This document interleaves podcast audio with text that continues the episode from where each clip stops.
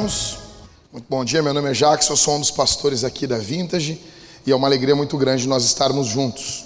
Nós estamos uh, em uma série de sermões em Apocalipse, mas hoje eu quero queria falar para vocês uh, fora da série, um sermão fora de série, foi bom, né?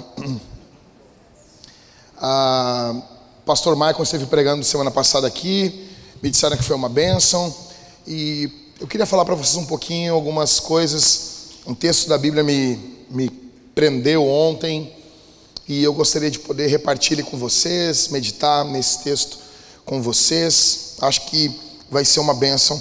Fica com a Bíblia aberta aí em Mateus capítulo de número 14.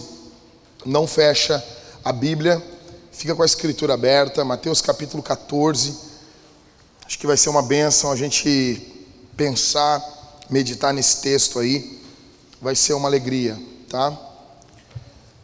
Uh, semana que vem, querendo Deus, a gente segue aí em Apocalipse. Faltam mais dois sermões, a gente encerra a série de sermões. Hoje a gente tem uma reunião com a liderança para definir algumas questões do final da, do ano e começo do ano que vem. Peço que a igreja esteja em oração.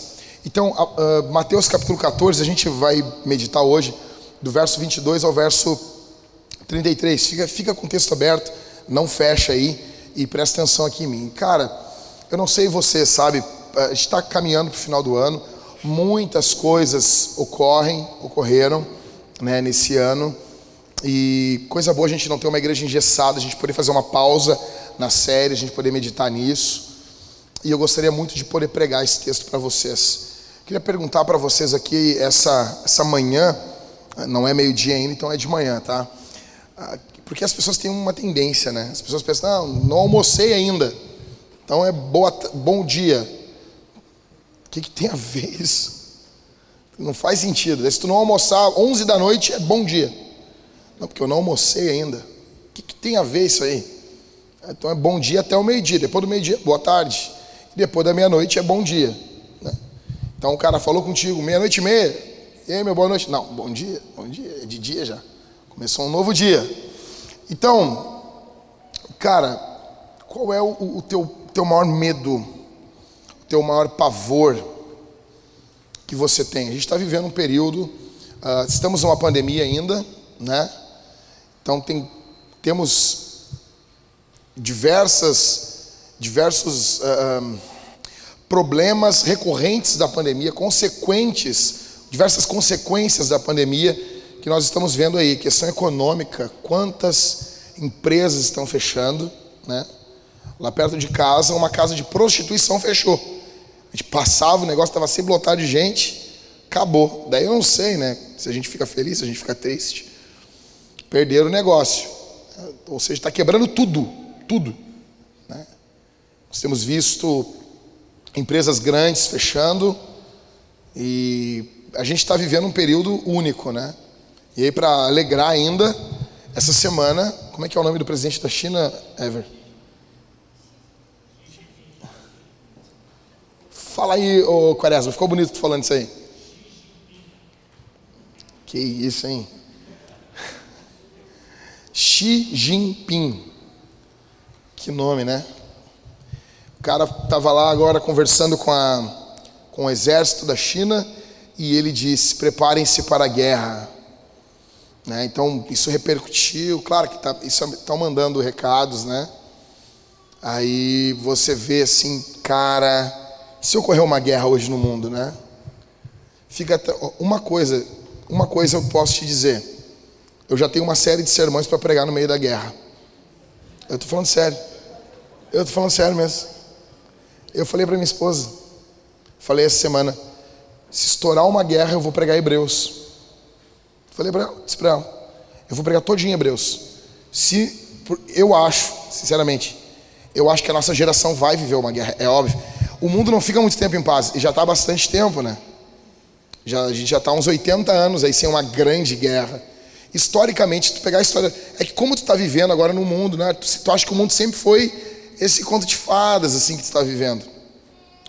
Mas é bem provável que a nossa geração, a geração dos nossos filhos, pegue uma guerra. As coisas não vão, não vai ser assim o tempo todo, entendeu? Então, nós temos rumores de guerra, pandemia, desemprego, nós temos uma crise. Pergunto para você, qual é o teu medo diante disso? Você que tem teu filho aí diz, pô, cara, quero que meu filho viva num mundo. Né? Você tem as tuas os teus sonhos, qual é o teu medo, o teu pavor, o medo das circunstâncias, delas serem ou não favoráveis, como você acredita que elas deveriam ser? Porque a história, quando a gente para para prestar atenção na história, a gente nota uma coisa: a história é, é contada, a história sempre dos vencedores. E eu não tenho problema com isso. Eu não estou relativizando a história aqui, longe de mim isso aí. Mas isso é um fato. A história é contada sempre do prisma de quem venceu. Tu vai ler uma biografia, raramente a pessoa é ruim, normalmente a pessoa é fabulosa. Por exemplo, tu vai ver a biografia do Heróis da Fé. Tu, depois de terminar aquela biografia, Cris, vocês, vocês estudaram ela aí, né, no, no Heróis. Tu termina aquela biografia, tu pensa assim, cara, será que esses caras peidavam? Não, não, porque não é possível. Devia ter um cheiro de framboesa. Porque eles são muito perfeitos. Eles são muito perfeitos. Você ouve os testemunhos de homens fantásticos e pergunta: Pomba, será que é só comigo que não é assim? Você ouve testemunhos de homens brutais, maravilhosos, você pensa, eles não erravam, é só eu que erro. Eles eram perfeitos, eles não fracassavam, eles não tinham medo. Você já pensou sobre isso? Você olha os filhos do fulano, são sempre mais, mais educados que o teu. Tu tem até uma raivinha até. Tem até uma invejinha. E daí, porque tu tem essa invejinha, tu fala aquela, ah, mas eles não são felizes. Sabe? Teus filhos de mulinho da casa e tu acha que isso é felicidade, né? Sabe aquele meme que por fora a pessoa está rindo, mas por trás da máscara a pessoa está chorando? Tu pensa, pô, mas meus filhos não são assim. Complicado, cara. Eles não erravam, eram perfeitos. A boa notícia para você aqui, porque eu sou um pregador do Evangelho. Então, um pregador do Evangelho, ele, ele tem que dar uma boa notícia. Entendeu? Eu vim aqui dar uma boa notícia para você. Jesus sabia. Jesus sabia que nós passaríamos por isso. Jesus sabia que nós passaríamos por essa pandemia.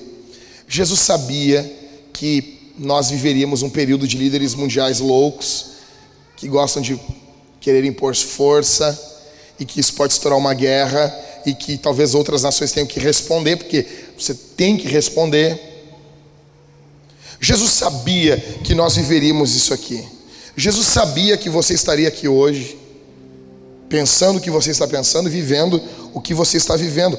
Esse texto aqui, em Mateus capítulo 14, do verso 22 ao verso 23, eu quero destacar três coisas desse texto. E eu quero que você preste bastante atenção nisso. Eu acho que vai valer a pena. Vamos ler agora do verso 22 ao 24. Fica com a Bíblia aberta aí. Logo a seguir, Jesus fez com que os discípulos entrassem no barco e fossem adiante dele, para o outro lado enquanto ele despedia as multidões. E tendo despedido as multidões, ele subiu ao monte a fim de orar sozinho. Ao cair da tarde, lá estava ele só. Entretanto, o barco já estava longe, a uma boa distância da terra, açoitado pelas ondas, porque o vento era contrário. A primeira coisa que eu quero que você entenda aqui é que Jesus conduz as nossas vidas. Primeira coisa, olha o que está ocorrendo aqui. É tarde, é noite, você não tem luzes, você não tem luzes de LED, você não tem um farol de LED na praia.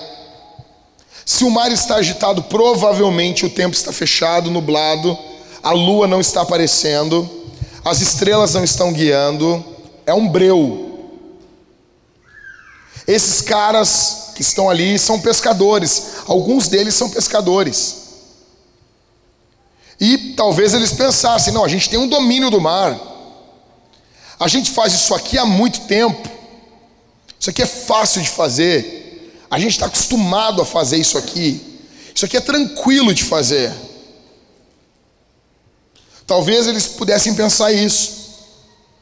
Talvez eles pudessem pensar: não, não, isso aqui a gente não vai. Isso aqui a gente tira de letra.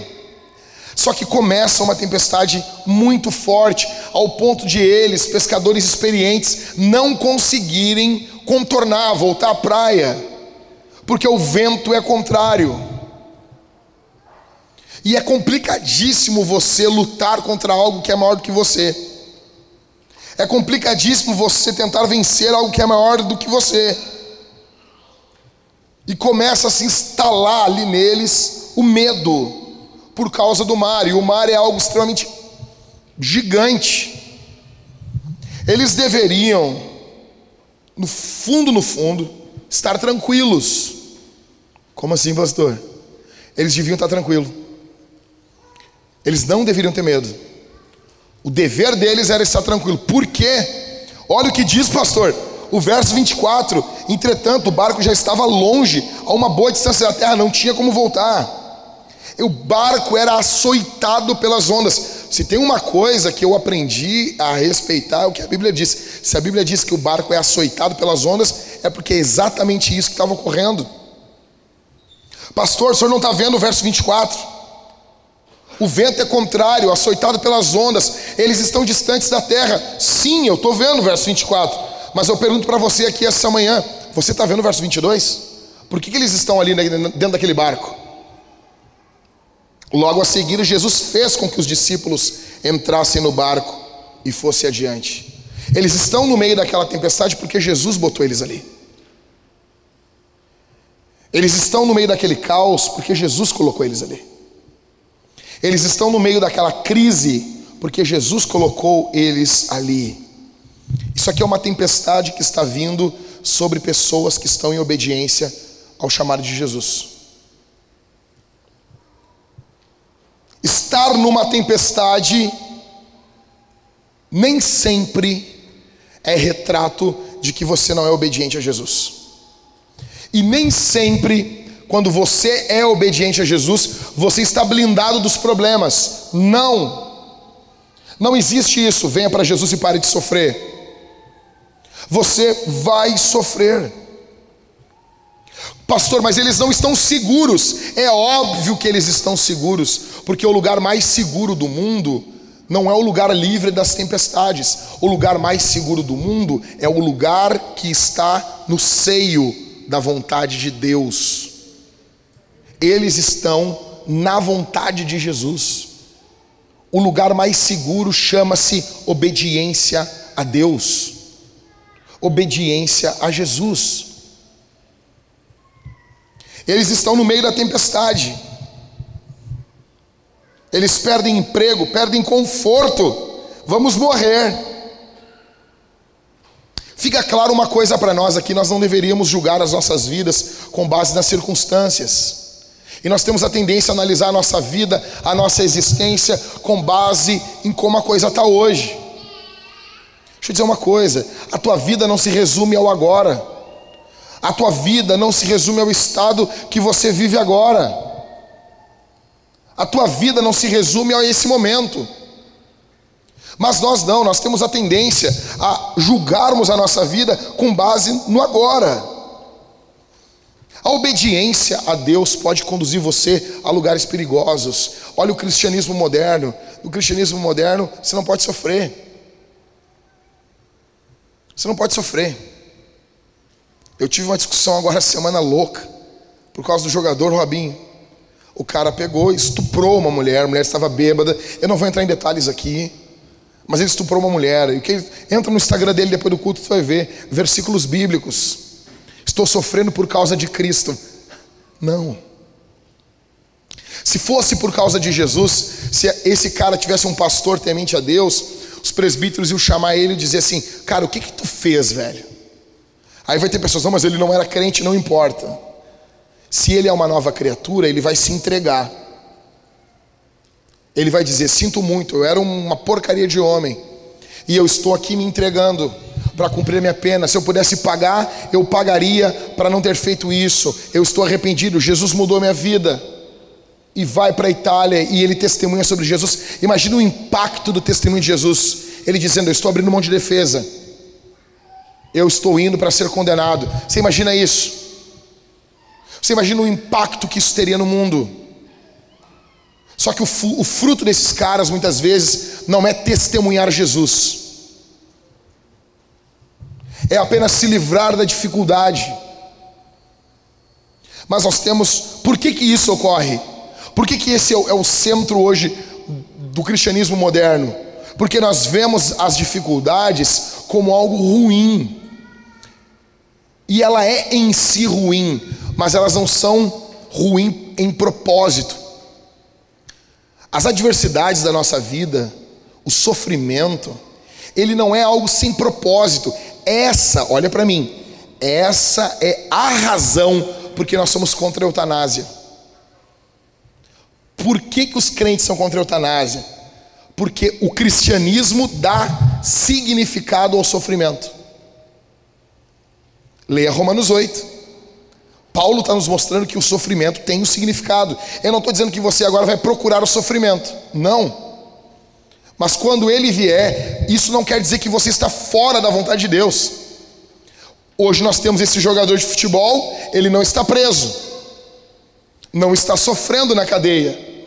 Mas se ele obedecer a Jesus, ele vai para a Itália e vai ser preso. Ele está agora em obediência a Jesus, mas está sofrendo. A sua vida não pode ser marcada, você não pode resumir a sua vida se você sofre ou não. Nota uma outra coisa que eu não falei no, no, culto, no primeiro culto aqui, eu quero ressaltar uma coisa. Eles estão no barco, verso 24. O que, que Jesus está fazendo enquanto eles estão sofrendo? Verso 23. O que, que, tá, que, que Jesus está fazendo?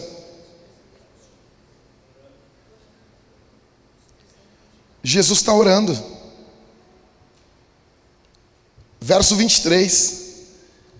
Você tem noção disso? A pergunta que fica é: será que Jesus orou por eles? Eu acho que sim. Eu acho que sim. Por que, que tu acha isso? Porque Hebreus diz que ele vive para interceder por eles. Eu falei que eu ia pregar esse texto se tiver uma guerra. O que, que é isso? Eu expliquei para minha igrejinha hoje, essa semana lá, a minha igrejinha que chama-se Talita. Eu expliquei para ela, disse, deixa eu explicar um negócio. Esse termo aqui no grego, que ele vive para interceder, é a ideia de propósito. O propósito da vida de Jesus é interceder por eles, é orar por eles, é orar por você. Tem noção disso, cara? Jesus vive sempre para interceder por eles. Nós vemos Jesus ordenando algo no verso 22, Jesus orando no verso 23 e os discípulos orando no verso uh, sofrendo no verso 24. Eles estão debaixo da obediência a Jesus. Jesus é o nosso intercessor, Ele é o nosso sacerdote. Qual foi a tempestade da tua vida que você passou? Que você pensou, poxa, minha vida se resume nisso, minha vida se resume nesse fracasso. Quando você passa por adversidades, você questiona a bondade de Deus, você questiona a, a, as misericórdias de Deus, você questiona que Jesus ama você. Eu quero dizer uma coisa para você aqui essa manhã. Você pode ter vários arrependimentos na sua vida, vários. Mas vai ter uma coisa que você nunca vai se arrepender de ter feito. Em um leito de morte, você nunca vai encontrar alguém arrependido de ter seguido Jesus. Nunca. E no momento do leito de morte, não tem ninguém que diz assim, cara, faz o seguinte, traz meu carro aqui. Traz meu carro. Como assim? Eu quero olhar o meu carro. Não. Leito de morte. Cara, traz aqui os meus discos de ouro, discos de diamante. Por favor, abre o aplicativo do meu banco. Eu quero olhar o, a quantidade de dígitos que eu tenho no banco. Nada, de, nada disso faz sentido. Agora, num leito de morte, faz muita diferença se você andou ou não com Jesus se você andou ou não com Jesus. A primeira coisa, então, que eu quero que você grave no seu coração, que eu quero que você leve para sua casa, é isso: Jesus conduz a sua vida. Jesus conduz a sua vida. Segunda, está do verso 25 até o verso 29, leia comigo. De madrugada,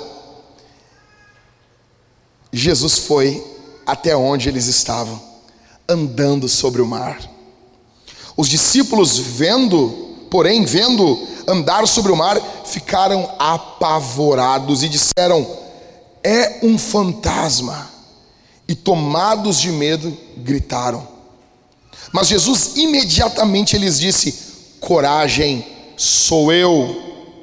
Não tenham medo. Então Pedro disse: Ah, se é o Senhor mesmo, é Pedro, né, meu? Se é o Senhor mesmo, mande que eu vá até aí, andando sobre as águas. Jesus disse: Venha. E Pedro, descendo do barco, andou sobre as águas e foi até Jesus.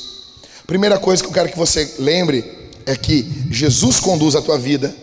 A segunda é que Jesus sempre vem até nós nas dificuldades da vida.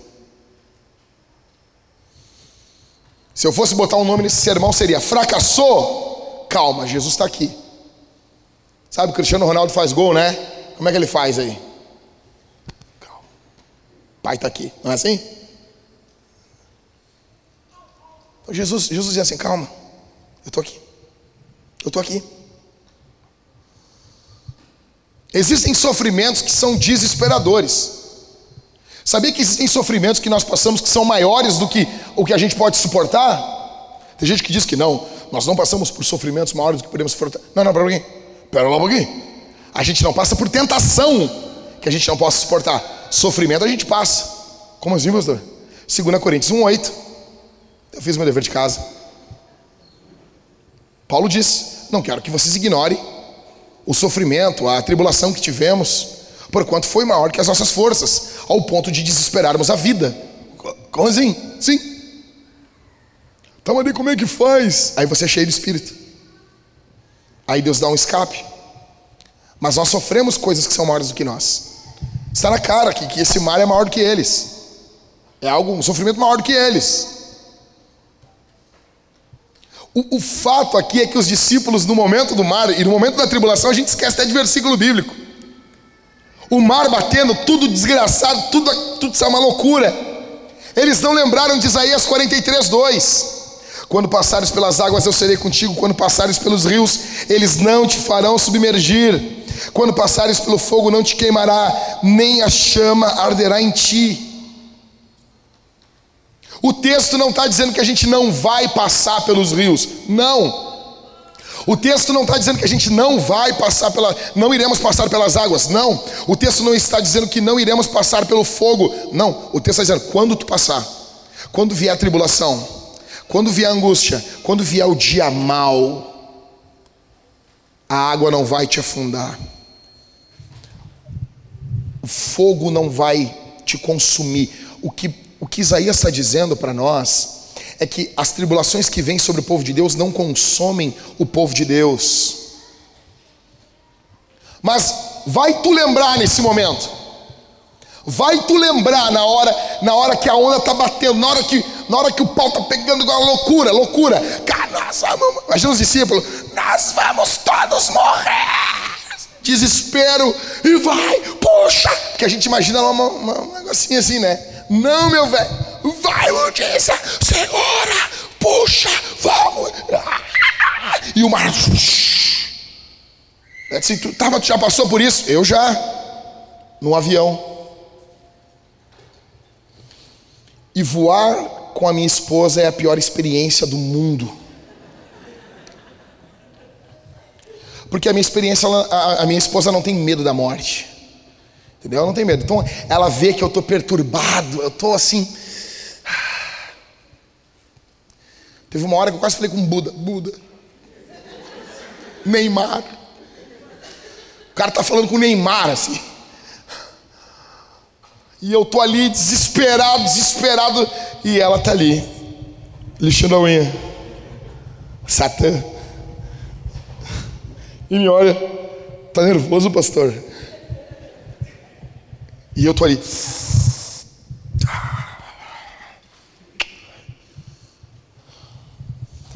Aí um dia eu tô voltando do Rio de Janeiro com o, o Ribas, foi, foi a pior. Foi, foi assim, cara. Foi. Não, se aquilo ali não. Se aquilo ali não é, não é uma amostrinha do inferno, eu não sei o que, que é. Estamos voltando do Rio, a gente pegou uma turbulência. Meu, uma pena. Não, não, não. não. E a minha esposa não estava junto, eu já fiquei feliz por causa disso. E a gente pegou uma turbulência, uma turbulência. E a Thalita dizia ainda para mim, quando estava eu e ela, mas nós vamos morrer juntos. E eu, para com isso! Para com isso! Eu não vou morrer! Comecei a cantar Nenê Azevedo. Eu não morrerei quando você. E daí tô voltando só eu e o Ribas. E começou, meu, e era queda quando. Porque tu tem uma coisa, eu tenho um sinal. Tem que ficar de olho nas aeromoças. Como assim, pastor? Cuida das aeromoças. Se elas estão sorrindo, a viagem está boa. Quando elas se sentam, elas ficam sérias. As duas aeromoças estavam sérias, com semblante sério. Quase que uma tirou um terço do bolso. E elas estavam sérias, elas se olhavam assim. E tensão, não teremos serviço de bordo. E ali aquilo caiu. E as pessoas. E uns orando. Quando o nego começa. Quando tu começa a ouvir clamor no meio do avião, meu. E as pessoas orando. Ai, ai, ai, os negros confessando pecado. Confessando as coisas cabeludas. Né? Daí tu não morre, o cara, ah, tu fez isso. E aí, uma loucura. E cara, eu tava ali, assim, me segurando orando, sabe, oh, tenso, desesperado, e aquilo ba balançava, e eu, não, eu estou numa caminhonete andando num terreno todo esburacado, eu estou numa caminhonete andando num terreno esburacado, ah, não, eu estou num avião a sete mil pés, e eu estou desesperado, assim, e quando de repente eu abro o olho, o Ribas rindo, coisa linda ver um homem orando fervorosamente, coisa linda ver o fervor de um homem de Deus, dentro de mim, o que eu queria fazer? Sabe o que eu queria ter feito? Sabe o que eu queria, o que eu queria ter feito na hora? Eu queria ter tirado o cinto, caminhado para o meio do avião, botado as mãos na cintura e dito: Turbulência, pare em nome do teu Criador. E a turbulência, e pum, o avião vai indo, e eu vou para a ponta do avião e prego um sermão. Imagina isso. Imagina isso. Imagina uma filmagem disso, tudo caindo, aquela filmagem do YouTube assim toda errada, eu saindo com um cabeção assim, 64 centímetros de cabeça, e eu paro, turbulência, pare em nome do teu Criador, para tudo, eu vou prego, pessoas se convertem, pô, pregador das nações. Essa era a ideia. Mas o que, que eu fiz? Não, não, não, não, não, não. eu não quero morrer. Assim estão os discípulos. Assim estão os discípulos. Nas adversidades da vida, cara, lembra disso. Jesus vai até nós porque Jesus vem até nós porque nós, nós não temos condições. Nós não temos condições. A pergunta que fica aqui, por que, que Jesus vem caminhando sobre as águas? Já parou para pensar nisso? Então, Jesus vem fazendo um sea walk. Que isso, hein? Foi bom. Por que, que Jesus vem caminhando sobre as águas? Porque aquilo que causa medo em você está debaixo dos pés de Jesus. Porque aquilo que apavora você está debaixo do domínio de Jesus.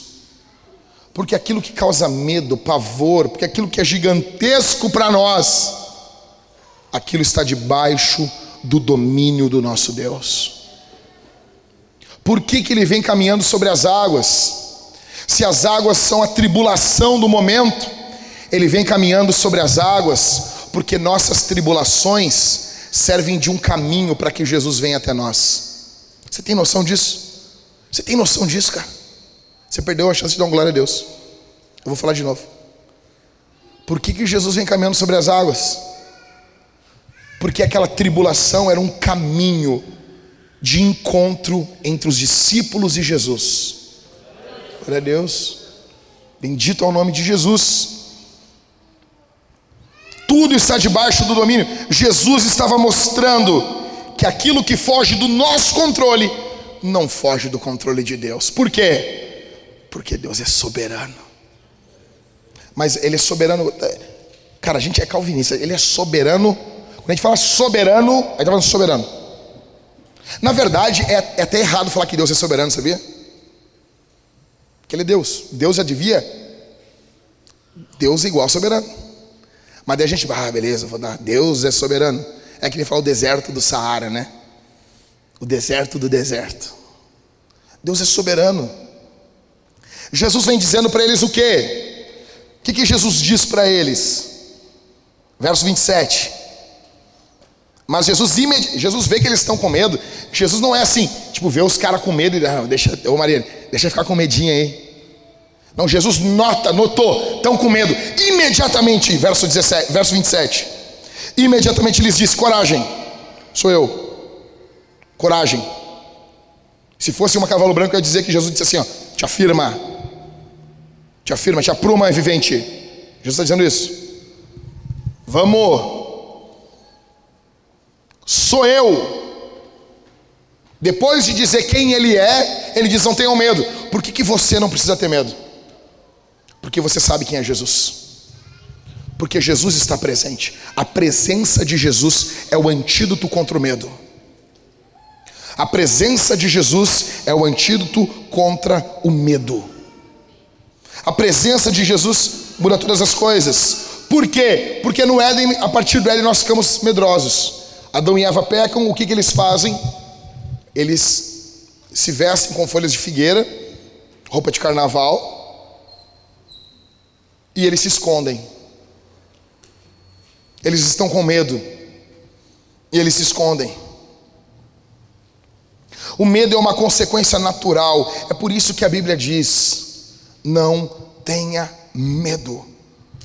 O medo deles é, em si é infundado, como muitos dos medos que você tem que eu tenho. Por que, que é infundado?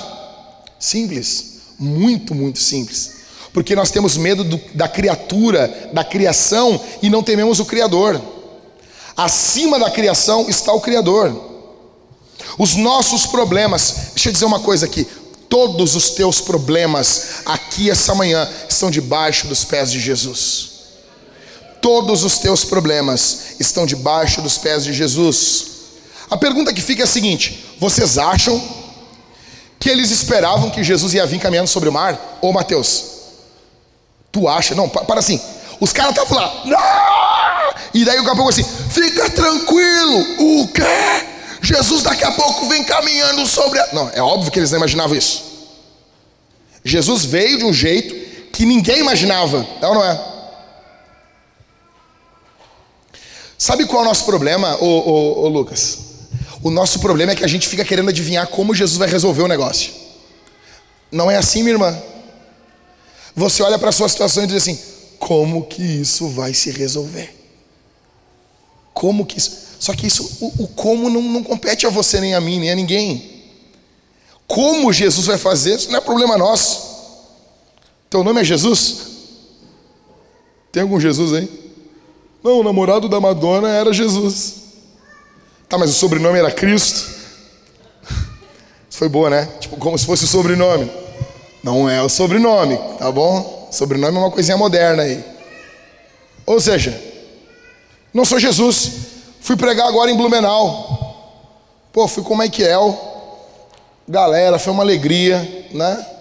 Ficamos num hotel muito bom lá em, em Blumenau. Fomos de carro, chegamos, estacionei meu carro lá. Quando eu fui sair com ele, o carro não funcionou, não andou. Eu estou a 620 quilômetros de casa. O carro quebrado. Aí a pergunta que fica, e agora? Meu, na hora, eu não conhecia a igreja, não sabia que eles tinham como emprestar um carro, não sabia de nada. Mas na hora eu disse, eu, eu vou estar em casa segunda, eu sei disso. Eu sei disso, no máximo terça. Eu vou chegar em Porto Alegre, eu vou trabalhar, eu vou estar no culto domingo. Eu só não sei como que esse negócio vai acontecer. Quando quebrou, na hora eu me irritei, fiquei irritado, queria botar a Zafira num negócio de prensar, queria botar uma bomba ali, né, levar para o Estado Islâmico, usa esse negócio. Pô, indignado. O carro faz 5 por litro e ainda te deixando. Cara, com um carro que faz 5 por litro, tinha que fazer massagem nas minhas costas. Tinha que, tinha que me chamar. Eu entrar no carro que nem a super máquina. Bom dia, senhor Michael Knight. Se você é velho, você pegou a referência. Se tu pegou a referência, tu está no grupo de risco. Cuidado. Cuidado. Então, mas não, cara, porque resolver, saber como que Jesus vai fazer, não é, eu vou batalhar. O que, que eu pesquisei uns carros para pegar, para alugar. Pensei, será que tem como alugar? Eu pensei, eu nunca aluguei carro, tá?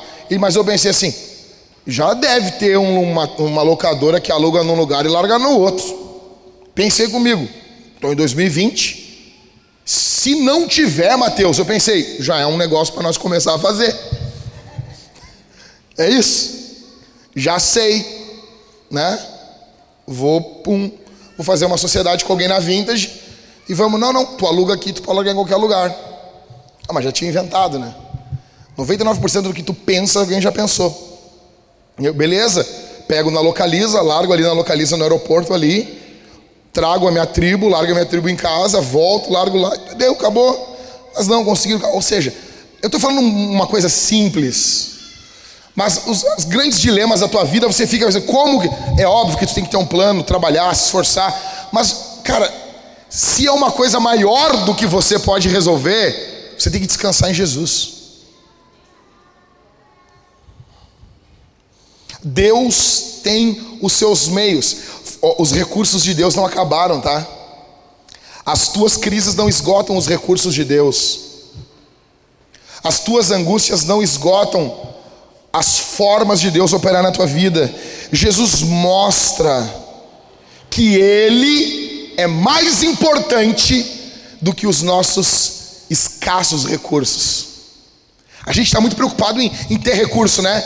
Só que aqui meu, quando acabou, não tem o que fazer, os, os discípulos estão ah, no meio da chórnia. Jesus vem. Eu pergunto, cara, tu acha que Jesus não se importa contigo? Tu acha que Jesus não se importa mesmo com você, que ele não ama você? Porque tem gente que acha que é especial, né, cara? O cara diz assim, eu, pastor, eu acho que. Eu conheço gente que diz assim, às vezes eu tenho a impressão que Jesus me ama mais que os outros. E tem gente que é o contrário, né? Ele é especial no sofrimento. Ninguém sofre que nem eu. Jesus ama todo mundo, menos eu. Cara, como tu é especial. Solzinho do sofrimento. Jesus se importa com você. Jesus ama você. As adversidades da vida, às vezes, fazem com que a gente se esqueça disso. Você tem que lembrar da primeira coisa, que Jesus conduz a tua vida. Segunda coisa, que Jesus venha até você. Terceira e última, está do verso 30 ao verso 33, leia comigo. Aí Pedro, né? Reparando, porém, na força do vento, o que, que Pedro teve? Medo. E começando a afundar, gritou: Salva-me, Senhor! E prontamente ah, a gente tem um Jesus que é pronto em nos socorrer. E prontamente Jesus, estendendo a mão, ele estende a mão para você aqui. Estendendo a mão, o segurou e disse: Homem de pequena fé, por que você duvidou? Subindo ambos para o barco, o vento cessou. E os que estavam no barco o adoraram, dizendo: Oh, esse aí verdadeiramente é o Filho de Deus, é o Senhor. Terceira coisa que você tem que entender aqui é que Jesus não despreza a oração de gente fracassada.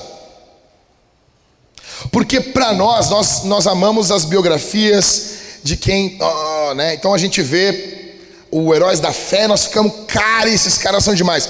Deixa eu contar uma fofoquinha para vocês aqui. Deixa eu contar um, uma fofoquinha. Só uma fofoquinha. Nunca fiz isso no púlpito. No púlpito. Eu chegava, eu era jovem, né? Eu sempre gostei de fazer isso com, com os outros jovens da igreja. Eu chegava e dizia assim, cara, eu tenho que te contar um negócio. Daí o cara dizia, o que, que é, Jack? É uma fofoca. Ele, fala, não vou falar. Como assim? Só se tu disser. O quê? Eu gosto de fofoca. Ele, não vou falar. Então tá tranquilo. Só que envolve tu. Não, mas eu, eu gosto de fofoca. Eu vou contar uma fofoca para vocês. Só uma fofoca. Tem uns babado, cara, dos heróis da fé que fica muito louco, meu. Cara, sabia que tem uma, umas cartas do John Knox, reformador, patente alta, fundador do presbiterianismo. Umas cartas bem safadinha dele para uma mulher casada, cara. Tu, mas como assim, mas Pior, cara. Tem uma outra para te contar. Tu sabia que o John Wesley, cara, fundador do metodismo, cara quente, meu. O cara abandonou a mulher no final da vida dele. Largou fora da mulher. Sabia disso aí? Tu não diz um negócio desse. Pior, cara. Que loucura, né, velho? Que loucura, né, cara? Vou te contar uma outra ainda. Tu sabia que o Spurgeon fumava? Mas fumava, vida louca. Charutão. O Moody chegou, o Moody americano, chegou na Inglaterra e o Spurgeon fumando. E o Spurgeon disse: Fica tranquilo, Moody, eu não exagero. E o Moody, tá, mas o que é exagerar? Fumar dois ao mesmo tempo. É fato, tem na biografia dele. Ele disse isso. Você imagina isso? Tanto que, quando os ingleses descobriram, os crentes ingleses descobriram que os crentes americanos bebiam, caiu-lhes o charuto na boca.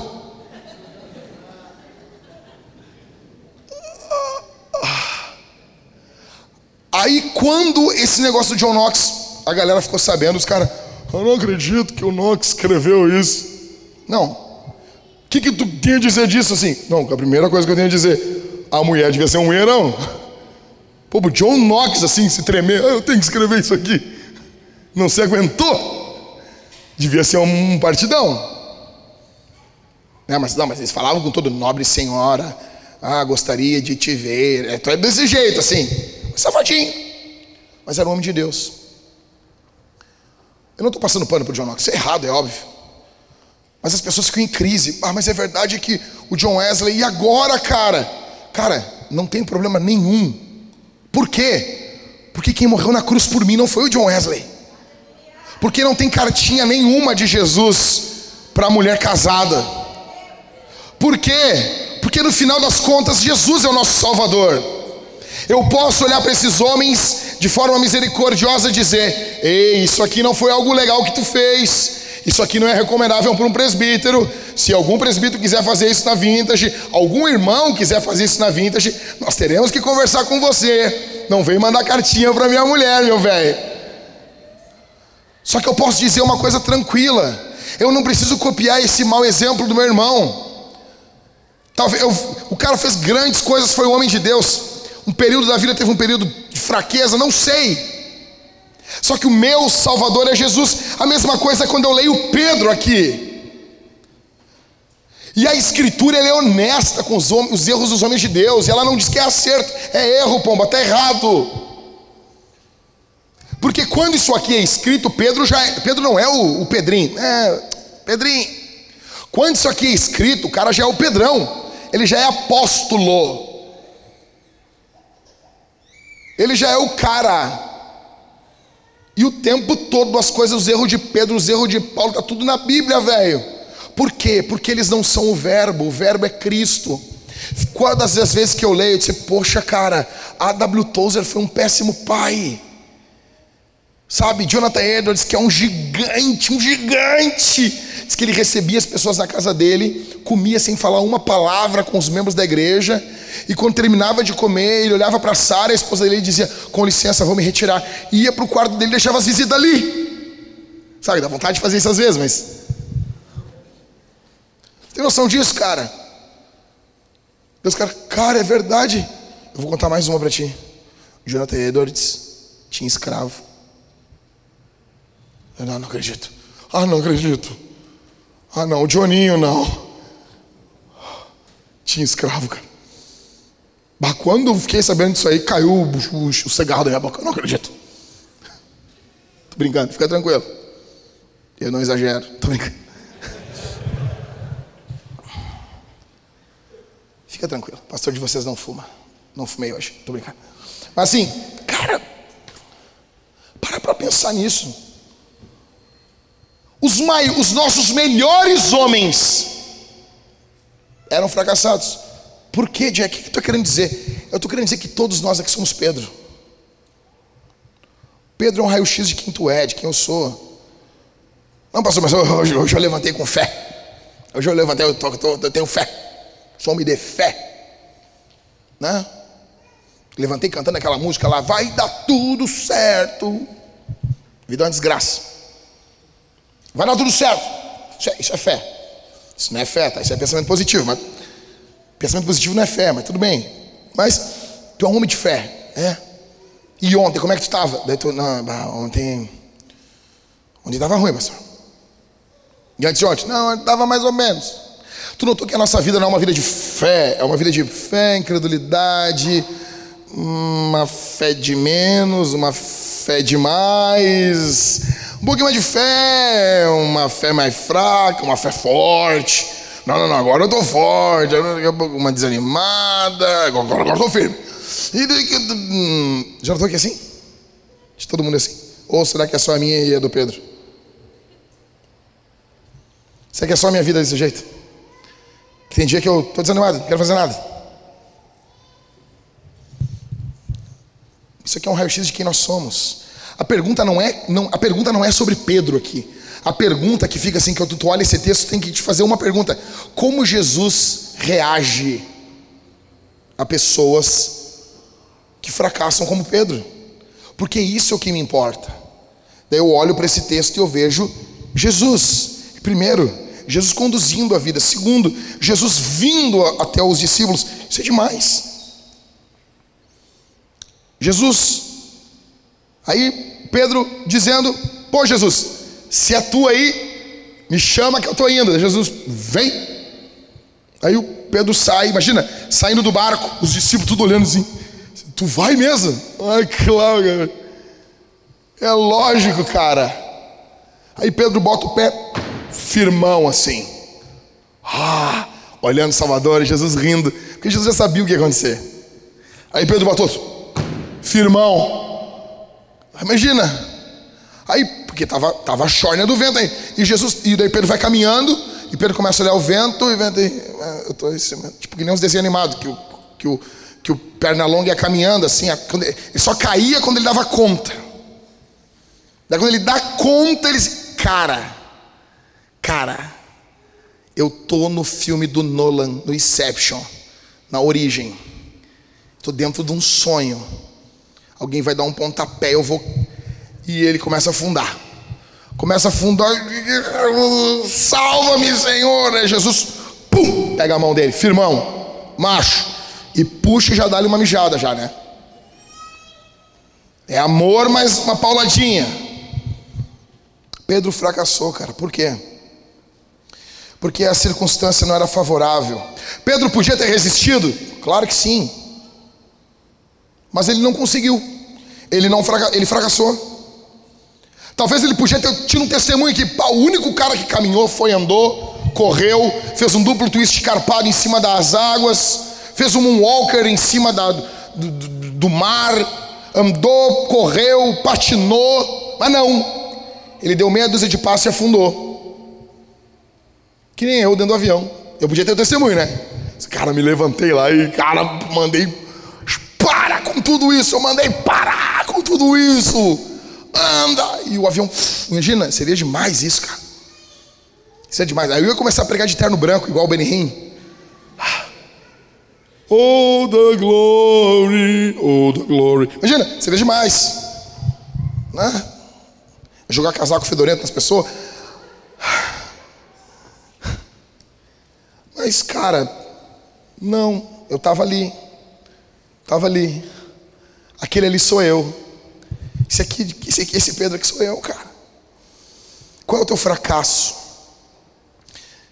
Qual é o teu fracasso? Quando as ondas vêm sobre a tua vida, quem é você? A boa notícia não é qual é o teu fracasso, dizer, ah, o meu fracasso é esse, o meu é esse, o meu é esse. Qual é a boa notícia, pregador? A boa notícia é que Jesus ouve os fracassados. Porque Pedro está fazendo tudo errado. Eu fico, eu fico, imaginando, cara, Pedro pisando no negócio e virando para trás e mostrando a língua para os caras. Porque os caras falando, não, aí Pedro, tu afundou, mas se eu sou Pedro, eu digo, não, eu afundei, mas eu andei, e vocês? Seus bananas. A questão é que Jesus ouve os fracassados. A grande questão aqui é que nunca, nunca é tarde para orar. Ah, isso é clichê. É, mas é verdade. Nem todo clichê é mentira. Isso é um clichêzão dos bons. Mas é verdade. Uma oração, e, e, o Spurgeon diz um negócio fenomenal aqui, né? Ele diz que essa oração de Pedro, ela é saturada de doutrina. Como assim, Spurgeon? Por quê? Porque ele diz que ele reconhece que Jesus é Salvador e Senhor em uma oração. Ele diz: Salva-me, Senhor. O que, que, fica claro aqui? Por que, que Pedro recorre a Jesus? Porque Pedro notou que ele não tinha nada, não tinha nada nele que pudesse salvar ele, igualzinho a mim e você. É por isso que Jonas diz: a salvação pertence ao Senhor. Não há nada em você que salve você. Não há nenhum recurso em você que mude a tua vida. Nenhum, nada. Você pode tentar uma nova forma de viver, uma nova forma de existir. Você pode começar novos hábitos, mas nada disso muda você. Somente o Senhor. É por isso que Pedro recorre a Jesus. Você só pode recorrer a Jesus quando você reconhecer assim: não, não dá. Para mim não dá. E uma coisa que fica: onde Pedro estava? Estava no culto? Não. Estava numa reunião de oração? Não. Jesus ouve a gente em qualquer lugar. Um conhecido meu estava caminhando no centro e encontrou uma jovem. Aí a jovem, ele, e aí, como é que tá, moça? Não sei o quê. Quando tu fala uma jovem, já sabe a idade do cara, né? Tiozão. Sou tiozão. Aí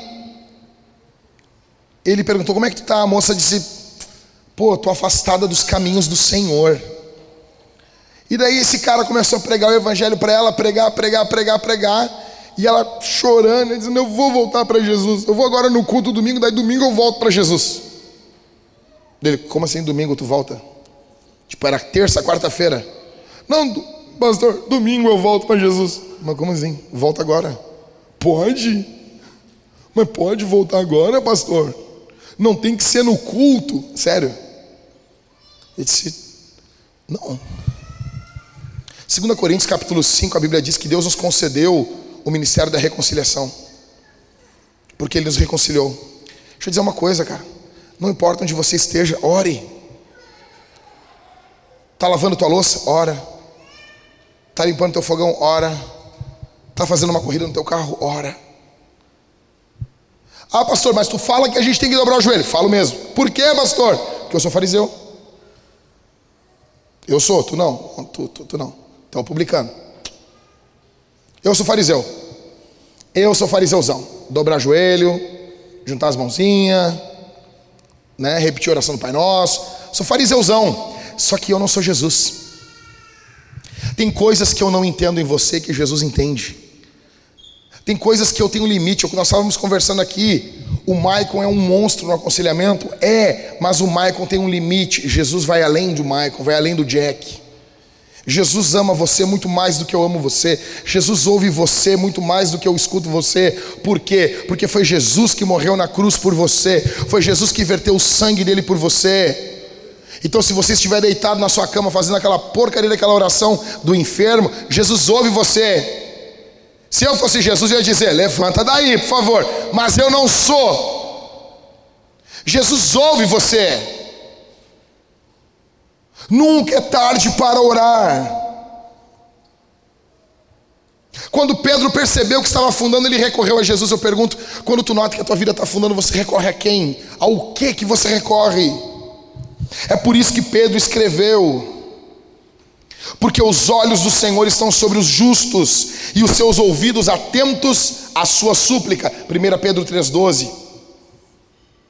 Pedro foi direto ao assunto, ele não ficou, vamos fazer uma oração, pastor? Como é que eu vou orar? Como é que eu vou orar? Se tu me chamar para comer na tua casa, eu vou fazer uma oração, né? Se a comida for boa ainda, eu vou caprichar na oração, né? Pô, tu me convida para comer um negócio aí, um negócio. Ah, ô pastor, vem comer um negócio aí. Eu cheguei na tua casa, tem sopa. Sério, velho. Sabe como é que eu vou orar pela comida? Só assim, indignado. Mas não, tu me convidou para comer na tua casa. Aí tem lasanha. Lasanha, entendeu? Cara, tem que pesar no estômago. Tem que deixar a gente triste depois de comer. Se não abrir um botão da calça, entendeu? Se for um negócio assim, aquela lasanha, não estou falando aquela lasanha aguada, assim, parecendo, não, aquela queimadinha por cima, assim, sabe? Sabe? Mateus está se alegrando ali, ó. Então eu falei isso aí, Mateus começou a falar em línguas ali. Sabe, sendo só uma tostadinha, Mateus. Sabe? Tudo na medidinha. Pode até botar uns brócolizinhos, não tem problema. Fica bonitinho. Cara, eu vou começar a orar assim, excelentíssimo e eterno Pai, em cuja presença nós estamos. Dar-te-emos graças enquanto vivermos. Vou, vou caprichar no negócio, né? Deus de Abraão, de Isaac e Jacó. Vou largar um salmo no meio da oração e vou fazer um fechamento bala. Aqui estamos, rogamos-te tuas bênçãos muito obrigado. Que nossas gerações futuras tenham tuas mãos estendidas. Confiamos e oramos em nome de Jesus. E vou terminar com um tríplice amém. Amém, amém, amém. Pedro não fez nada disso. Pedro está angustiado. Pedro vai direto ao assunto. Esse é o nosso problema. A gente faz uma firula para orar. E deixa eu dizer uma coisa para você, pastor, o que é oração? Cara, quando eu escrever meu livro, eu vou, eu vou, sobre oração, eu vou falar assim: oração é comunhão com Deus. Oração, no fundo, no fundo, é comunhão com o Pai. Porque isso é bonito para livro. Mas eu sou teu pastor. E isso é verdade, oração é comunhão. Tá, mas tem uma outra coisa, pastor? Tem, tem. E eu vou te dizer. Qual é? Oração basicamente é uma coisa: o que? Pedir. Como assim? Acabei de ver o vídeo do fulano, o cara disse que oração não é pedir. Não é mentira. Oração é pedir. Por quê? A gente separa a oração do Pai Nosso em seis petições. São seis pedidos. Lutero separava em sete, mas separa em petições. Jesus diz: Pedi e dar-se-vos-á, buscar encontrareis. Aquele que pede, recebe, aquele que busca, encontra. Ou seja, oração basicamente é pedir, me dá. Envolve comunhão, eu sei disso. Envolve desfrutar a presença de Deus, eu sei disso. Tudo isso é bom. Mas no frigir dos ovos é pedir. Pedir. Seja honesto, o que, que tu quer? Cheguei aqui na igreja com o carro ali, os caras, pô, pastor, carro novo. Não, não, não é meu não, abençoado. Não é meu não. E a melhor coisa de pastor, pastor está sempre se explicando, né? Pastor tem um bagulho novo, o cara pensa, ah, tem que explicar isso aí para as pessoas. É loucura, né? Não, não, não, isso aqui eu comprei em três vezes, isso aqui, não vou dizer onde eu comprei. O cara disse, que bonito, paguei 10 pila. E aí os caras, não, pastor, nós vamos orar por ti aí. Eu tava conversando, né? Eu, pô, quero comprar uma Duster. Que, que ano tu quer, pastor? Acho que eu vou comprar 2018 vou pegar meu carro, vou queimar ele na fogueira santa. Tô brincando. Eu vou dar, vou dar meu carro e vou pegar, vou vender a alma, não sei, vou parcelar o resto em mil vezes e é isso, né? Quero uma dança. Então, pastor, vou orar então. Eu vou orar, tá? A dança é 2018. Aí eu disse: Não, não, pera, pera, pera, pera, pera, Tu vai orar? Vou orar. Não, não, ora pela 2021. Quem ora por uma, ora por outra. Não, não, vai orar. Não, vou orar. Não, não. Ora pela não, ora, não me ore pela 2018. Eu vou me esgaçar para comprar 2018. Vou comprometer minhas próximas três gerações. Vou fazer uma reunião e dizer assim: a partir de hoje, minha filha, nós vamos operar o teu estômago. Nós vamos diminuir ele. Cinco latinhas de Nestlé que está muito pesado para o pai. Já diminuindo o leite, diminui o cocô, diminui a fralda vai dar para poder pagar a parcela do carro. Não, mas vou orar. Não, não, daí tu não ora pela 18, tu ora pela 2021. Por quê? Porque a gente tem que falar para Deus o que a gente quer, cara. Ah, carro, não, não, não estou falando de carro, estou falando pode, pode ser a salvação do teu filho, uma cura, pode ser o que seja, pode ser a transformação da tua vida. O nosso Jesus não é um resolvedor de problemas. Ele não é alguém assim, não. Ele é o resolvedor de problemas. Não, mas ele resolve. Ele resolve problemas.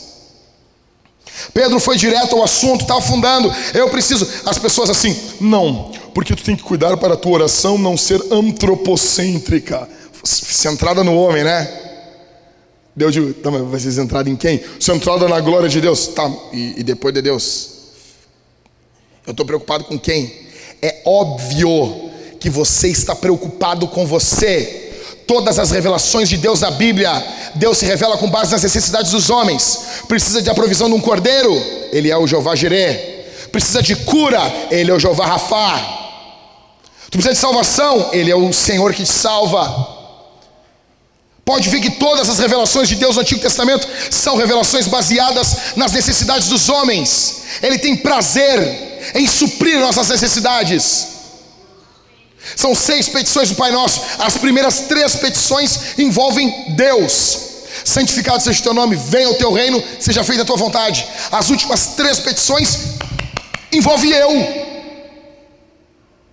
O pão nosso, o primeiro pedido para a gente não é um pedido espiritual. Ai, minha alma, minha alma. Não! O pão nosso, ou seja, como dizia Lutero, tudo o que eu preciso para viver, incluindo bons vizinhos tudo. O pão nosso de cada dia nos dá hoje. Depois entra perdão de pecado. Ah, como assim? Mas por que, que Jesus ensinou isso? Porque não tem como eu orar por perdão de pecado se eu estou com a barriga vazia. Se eu estou morto, eu preciso estar vivo. O carboidrato, assim, pum, caiu o carboidrato, tu tá. Ah, eu tô legal. Dá para orar agora. Você tem noção disso? Jonathan Edwards falava muito sobre isso, cara. As tuas necessidades não tem como alguém assim, não, não, eu amo tanto Jesus que eu quero ir para o inferno. Não, eu estou tão descentralizado de mim, eu estou tão descentralizado de mim que eu quero ir para o inferno. Jonathan Edwards, ele trabalha isso numa das suas obras, e ele diz: Isso é impossível. Isso é impossível. Então, às vezes a gente diz, ah, é antropocentrismo. Não, é Bíblia. É Bíblia. Escritura. E dá para falar bastante sobre isso, mas o foco não é esse. Um exemplozinho só para dizer, talvez um outro sermão falo. Deus vai te exaltar. Não, o que, que é isso? Que são caras das coisas. Isso é coisa de Deus, é para Deus. É para Deus esses negócios assim de exaltar, é para Deus. Não, mas a Bíblia diz isso, cara. Em alguns momentos da Escritura a Bíblia diz isso. Não estou dizendo que você vai procurar, que nós vamos prometer do púlpito. Não tem nada a ver com isso. Só que isso é bíblico. Isso é bíblico. Vai fazer o quê? Vai rasgar a escritura? Voltando aqui. Jesus vem, fale, ore, apresente suas queixas, seus pedidos. Aí você diz, não, pastor, mas aqui tem um problema, minhas orações são muito curtas, já estou terminando, gente. Minha oração é muito curta, pastor. Eu dou bom dia, boa tarde, boa noite para Jesus e não consigo falar, não tenho o que falar. Não, é bom tu ir orando, e orando, tu vai aumentando o teu vocabulário, falando com Jesus, bah, Jesus. Faz um caderninho, pega um caderninho de oração, escreve. Tipo assim, os, os puritanos eles comeram um doce durante o dia. Eles anotavam ali. De noite eles diziam: Senhor, obrigado por aquele doce que eu comi. Tiveram uma conversa agradável com um amigo, eles anotavam. Tudo que eles iriam agradecer a Deus. Mas se ainda tu não está fazendo essa, esse, esse beabá dos puritanos, se a tua oração for curta, Jesus ouve. Olha, olha a oração de Pedro. Salva-me, Senhor. Só isso aí. Só isso. Jesus ouviu ele. Jesus ouve a sua oração. Por quê? Porque a base da resposta da oração não é o tamanho da oração. A base da resposta da oração é a misericórdia daquele que ouve a oração. É a misericórdia de Jesus. É a misericórdia de Cristo. Eu pergunto se você vai recorrer a Jesus hoje ou você vai deixar Jesus para depois. Se algum não cristão aqui, alguém que não serve a Jesus, você vai recorrer a quem? Não, pastor, eu, eu, eu gostei, ó, legal, legal, legal. Não, o senhor falou aí muito, muito legal, mas eu vou dar um tempo, né? Eu vou dar um tempo. Eu tenho umas coisas para fazer antes aí, depois Jesus depois. Não, não. Jesus, Jesus aqui, pastor, ó, tá aqui. Depois eu vou dar um tempo, então um tempo, a gente encontra Jesus mais na frente, aí eu já falei com ele, né? Daí mais na frente, quando eu ficar um pouquinho mais velho, a gente. Mas ó, Jesus, né? Fechou? Pergunta que eu faço.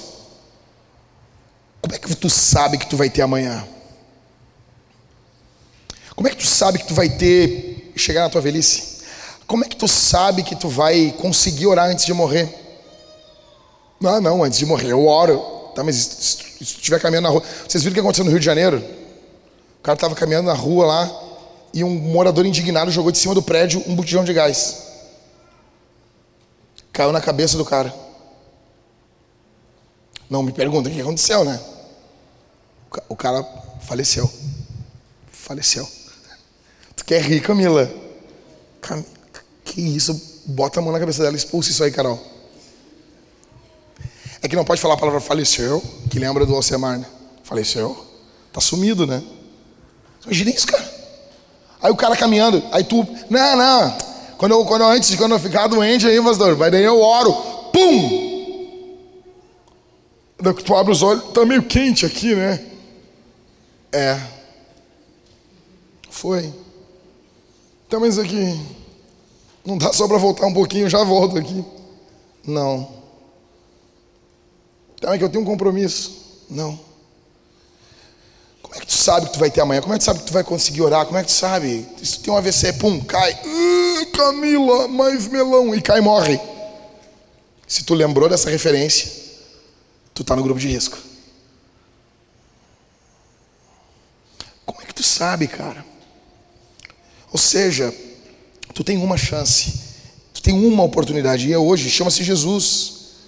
Muitos dizem, não, é em casa, eu não acredito nisso, eu não acredito nisso. Nós temos uma oportunidade e é hoje. Sabe por que, que você pode vencer o fracasso, vencer o desânimo, ser salvo por causa de Jesus, por causa do Evangelho. As pessoas perguntam: ah, o que, é o Evangelho? Estão muitas pessoas falando agora, né? Tem o um blog, muito bom. Voltemos ao Evangelho. O que, que é o Evangelho, pastor? O Evangelho é boa notícia, boa nova. Né? Estávamos perdidos, tudo isso. Cara, mas eu gosto mesmo assim, eu não botei no caderno da catequese, mas eu gosto da definição de Spurgeon do Evangelho. Perguntaram para o Spurgeon, Maria, o que, que é o Evangelho? O Spurgeon disse, Evangelho é Jesus. Como assim, Spurgeon?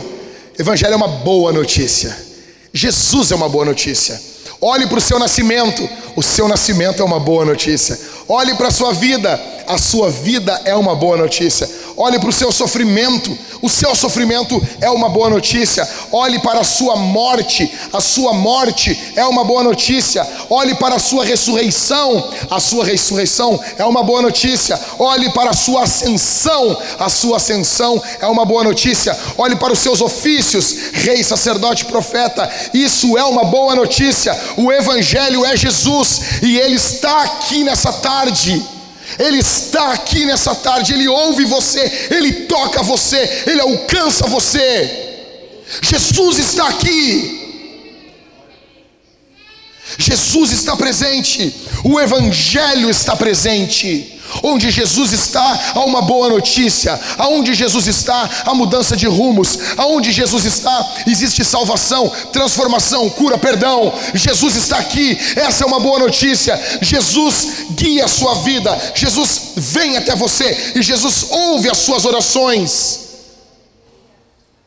Jesus ouve você, é tudo sobre Jesus, é tudo sobre Jesus, é tudo sobre Jesus. Deixa eu dizer uma coisa para você, do fundo do meu coração: que se dane o nome da nossa igreja, que se exploda o nome da Vintage, que ninguém nunca se lembre do nosso nome, que nunca se escreva nada sobre o nosso nome, que pode passar anos, ah, não sei o que aconteceu com aquela igreja, que esqueçam do meu nome, que esqueçam do teu nome, mas que o nome de Jesus seja bendito de eternidade em eternidade, de século em século de ano em ano, de dia em dia, de mês em mês, de semana em semana. É tudo sobre Jesus. É tudo sobre Jesus. Jesus está presente. Quem é Pedro? Pedro é você, afundando na tua vida, todos nós aqui.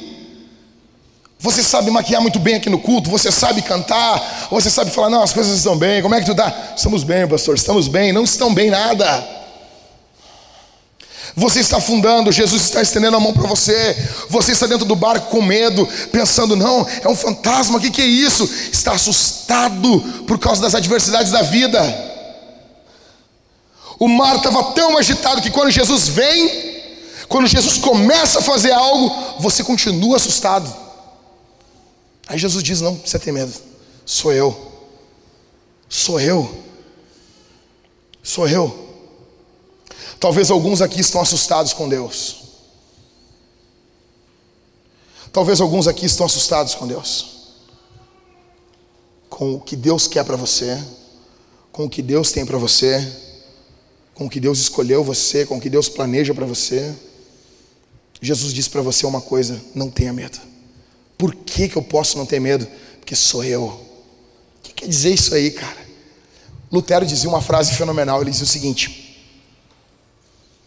se eu encontrasse Jesus vindo na minha direção com uma espada, eu ia correr em direção a Ele, eu ia abraçar Ele, porque eu sei que Ele não quer o meu mal. Não vem nada ruim do céu, não vem nada ruim de Deus para você.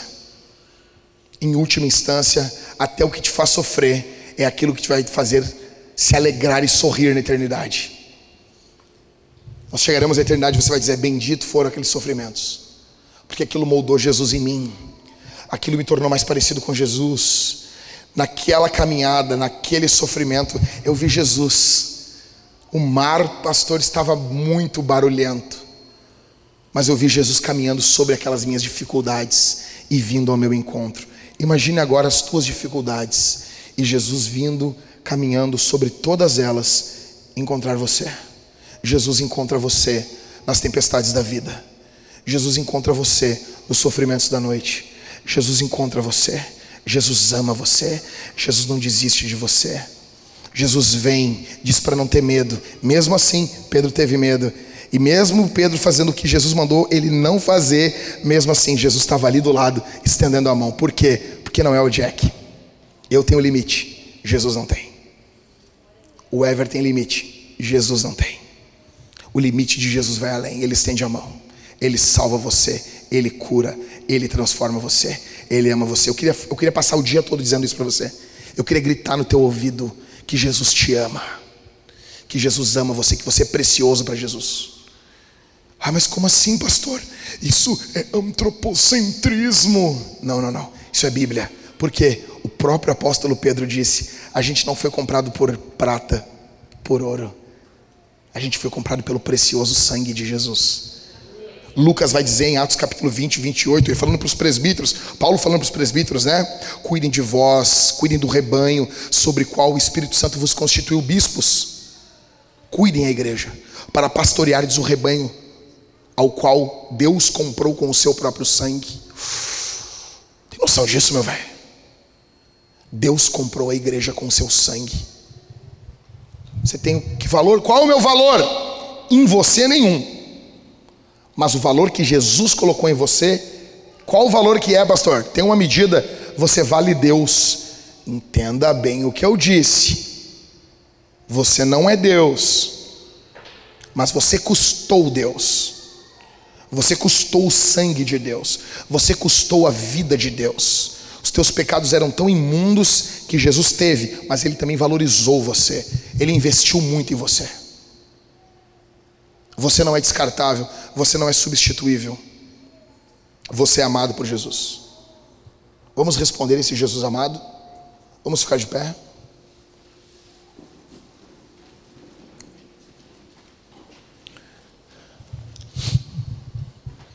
Vamos responder? Por isso que ah, teve uma vez que a gente cantou aquele, aquele louvor, né, o mover do Espírito. Você tem o valor cara, como assim, pastor? Eu não tenho. Crente reformado é assim, né? Resume tudo no primeiro ponto do calvinismo: depravação total. Não, meu, esse é só o primeiro ponto. Esse é só o início da jornada. Você tem o valor, o Espírito Santo se move em você. Vamos responder o Senhor. Em primeiro lugar, nós vamos cantar Jesus. A banda vai cantar, eu quero que você cante. Nós vamos cantar, nós vamos responder, nós vamos cantar Jesus. Cante bem alto. Cante, levante suas mãos. Deus deu mãos para vocês? Levante. Levante. Cante levantando as mãos a Jesus. Você imagina isso? O Grêmio jogou ontem, o Grêmio foi garfiado pelo São Paulo lá. Foi garfiado, roubaram. Quando, quando tá errado, tá errado, eu não defendo. Ontem roubaram o Grêmio. Imagina isso, ser torcedor de futebol. Querer gritar, meu time, daí tu chega lá, tem um, um cara que decide que, meu, três pênaltis não são pênalti. O que, que acontece? Paciência. Então, tu vai cantar pro Grêmio, pro Inter, tu tem, ah, posso cantar, e ele pode não ganhar. Aqui não. Aqui você canta para o cavaleiro que está montado no cavalo, na sua coxa está escrito Rei dos Reis e Senhor dos Senhores. Ele não perde, ele é campeão. Ele não depende de VAR, ele não depende de juízo de futebol, ele é vencedor. Suas glórias são eternas, seus títulos são imensos, seus inimigos são humilhados, como disse Paulo aos Colossenses, que Cristo pegou o escrito de dívida que era contra nós, o que, que ele fez? Ele encravou na cruz ele pegou os principados e potestades e os expôs publicamente ao desprezo na cruz. O que, que é isso, pastor? Isso é a linguagem do período de Paulo, onde os gladiadores lutavam um contra o outro. E quando um gladiador pegava o outro em uma posição de derrota, ele podia muito bem executar aquele outro gladiador ou ter misericórdia, pegar o gladiador pela mão, despir, tirar a roupa daquele gladiador e caminhar por todo o estádio, todo o coliseu, batendo no peito eu venci. Podia fazer isso. Tá, então o senhor está dizendo o que com isso? Que Paulo está dizendo que Cristo fez isso na cruz. Como assim, pastor? Quando Jesus morreu na cruz, Jesus pegou os principados e potestades, despiu eles, caminhou por todo o universo com o diabo pela mão, dizendo a toda a criação: Eu venci. Cristo venceu. É por isso que a gente vai cantar para Ele. É por isso que nós vamos cantar para Ele porque ele é vencedor. A gente não canta para perdedor aqui. Ah, mas eu sou, mas o teu Senhor não é. Aquele que é por nós não é. E ele diz para você que nós somos mais do que vencedores nele. Nele. Em primeiro lugar, nós vamos responder esse sermão. Nós vamos cantar a Jesus. Segundo, nós vamos cear. Nós vamos comer e beber de Deus. Nós vamos nos apossar de Deus. Como assim, pastor? Sim. Jesus diz: aquele que tem sede, venha e beba de graça da água da vida. Você vai pegar, vai ter aqui quatro irmãos. Você vai pegar o pão, vai molhar no suco ou no vinho. Vinho, cálice bronze, suco, cálice dourado. Você vai mergulhar conforme sua consciência e você vai estar comendo e bebendo de Deus. Faça isso como um ato de louvor. Faça isso em fé. Faça isso confiando em Jesus. Faça isso confiando no Senhor. E por último, nós vamos responder ao Senhor com os nossos santos dízimos e ofertas. Gente, nós temos agora, estamos chegando em dezembro, deixa eu dizer uma coisa. Nós temos uma conta que nós devemos depositar um valor, que é o valor do seguro para o dono do prédio. E agora o nosso aluguel aumenta. Vai aumentar. Nós precisamos ter 46 mil never. 45 mil. 45 mil depositado nessa conta. Porque é o seguro do dono do prédio, nós demos a nossa, nossa palavra. Esse dinheiro vai ser nosso. Não atrasando aluguéis, o dinheiro vai ficar ali, rendendo.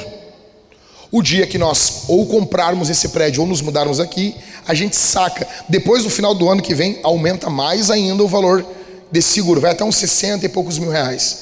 Ah, mas pastor, é muito dinheiro. Dinheiro para mim, para você, para uma igreja não deveria ser. Esse é um dinheiro, é um seguro porque, cara, quem aqui. A não ser que a gente faça um negócio assim, não, pastor, eu, eu, não, não, podemos ter 60 mil.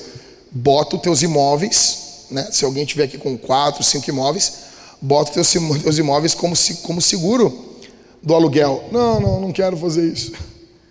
O dono tem que ter um seguro. E chegou lá, chegou lá uns caras de 30 e poucos anos. Eu cheguei lá com meu carro velho lá, quero alugar um prédio de 3 milhões eu tenho que apresentar algo para o dono. Vocês estão entendendo isso? Então a gente tem que colocar, a gente tem que ter esse dinheiro. Segundo, cara, nós precisamos hoje, veio no culto da manhã um jovem, casal, casados o ano passado. Os caras não têm peito às vezes para falar. O cara disse, pastor, eu quero ser plantador de igreja. Eu quero congregar aqui na Vintage, eu quero que o senhor treine, me treine, porque eu quero plantar igreja. Assim, eu olhei assim, mas que isso, Tia? Uau! Já está inscrito para catequese. Eu estava numa reunião agora sexta-feira, me suporte mais um pouquinho, bem pouquinho, bem pouquinho. Estava numa reunião sexta-feira com pastores aqui de Porto Alegre. E eu disse assim, ah, conversando, papo vai, papo vem. Todo mundo fala do que quer, né? Era falando de política, aquela coisa toda. Aí quando eu falei, eu disse, gente, quero falar um negócio para vocês. Eu tenho um sonho para Porto Alegre. Qual o sonho? Meu sonho não é encher Porto Alegre de vintages. Meu sonho é encher Porto Alegre de igreja. E eu queria mais dois loucos em Porto Alegre, dois loucos. Porque com três igrejas a gente planta uma. Uma igreja paga o salário do plantador. A segunda paga o aluguel da casa do plantador. A terceira paga o aluguel do prédio para a igreja. Você imagina isso? Nós enviamos o plantador, pegamos aqui seis, sete casais e dizemos: vocês estão em missão e vão começar a igreja em tal lugar. Vão. E nós vamos sustentar essa igreja por três, quatro, cinco anos. Você imagina isso? Olha para mim aqui, cara. Em 2011, nos Estados Unidos, a igreja que mais plantou igrejas chamava-se Mars Hill Church. A segunda igreja que mais plantou igrejas nos Estados Unidos chamava Redeemer Church. E a terceira igreja que mais plantou igrejas era uma igreja coreana nos Estados Unidos que plantou essas duas igrejas. O meu alvo, o que eu quero fazer é quando plantarmos uma igreja, essa igreja já nasce plantando igrejas. O que tem se pensado, antigamente pensava-se, uma igreja com 10 anos, aí planta uma igreja. Hoje, alguns anos para cá já entende, não, com 5 anos já planta uma igreja. O Ed Stetzer defende outra coisa. Em um ano, a igreja já pode plantar a igreja. E hoje já tem gente com outro pensamento. A igreja já nasce plantando igreja. Como? Já nasce tirando 10% do dinheiro para a plantação de igreja. Eu quero plantar igrejas que plantem igrejas. Gente, tem 11 cidades no Rio Grande do Sul que não tem nenhuma igreja. Nem a do Valdemiro, nem a do Boiadeiro, nem a do, do Macedo, Mão Torta, Mão Mirrada. Imagina fazer um carinhozinho assim. Mãozinha. Arranca, meu pai. Imagina, não tem. Nem a do, do biscoitinho lá, o, o RRA. Uma salva de palmas para Jesus. Não tem. Não tem. Nenhuma, nenhuma. Nenhuma. Cara, e a gente está aqui, não. Ah, precisamos de uma oferta, um dízimo exponencial. Por quê? Porque está um calor aqui. Isso aqui, vai, isso aqui vai ficar uma loucura nos próximos dias. Nós precisamos botar um ar-condicionado aqui, gente. Nós vamos voltar com Vintage Kids. Nossas crianças precisam de ar-condicionado lá em cima. Os Enzos, as Valentinas precisam de ar-condicionado. Ah, eu nem conto para você. Estava pregando agora em Blumenau. E na hora que eu falei para os homens abraçar suas esposas, eu falei o nome de todas as crianças aqui da Vintage. Eu abraço a tua Lívia aí. Abraça a tua Helena. abraça, abraça. Fui falando o nome das. Porque os nomes que as pessoas hoje em dia, né? Todo mundo rindo. É mesmo, é Lívia. Abraçar. É Helena. Como é, que, como é que as nossas Valentinas, os nossos Enzos, vão ficar lá em cima no sol lá. Nós precisamos de ar-condicionado. Tudo isso demanda de generosidade no dízimo, no gasofilácio, ou com a Isabela ali, com a, que está vestida de Mariane. Você pode entregar para ela no passando cartão de débito ou de crédito. Vamos orar, gente. Vamos responder ao Senhor. Feche os olhos. Feche os olhos, vamos orar. Pai, Pai, aqui está o teu povo Aqui está a tua igreja, aqui está os, estão os teus eleitos, povo que o Senhor verteu o teu sangue. Aqui está, Senhor, a tua amada igreja. Aqui, Senhor, está a tua igreja. Estende tua misericórdia, amor e graça sobre a vida desses irmãos que estão aqui. Quantos entraram aqui com o coração quebrado, angustiado, não sabendo o que vai ser do amanhã, mas o Senhor Deus estende Suas mãos. O Senhor Deus acolhe eles debaixo de Tuas asas, ampara, perdoa, levanta, cura. Que quando comerem e beberem do Teu sangue e comerem do Teu corpo, possam ser curados de suas doenças. Em nome de Jesus, cura, transforma, Senhor, restaura, em nome de Jesus, em nome de Jesus.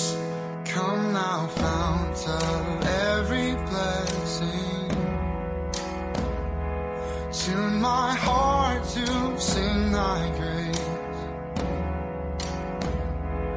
streams of mercy never ceasing. Call for songs of loudest praise. Teach me some melodious sonnet, sung by flaming tongues above. praise the mountain fixed upon it. Mount of God's unchanging love. Here I raise my ebony.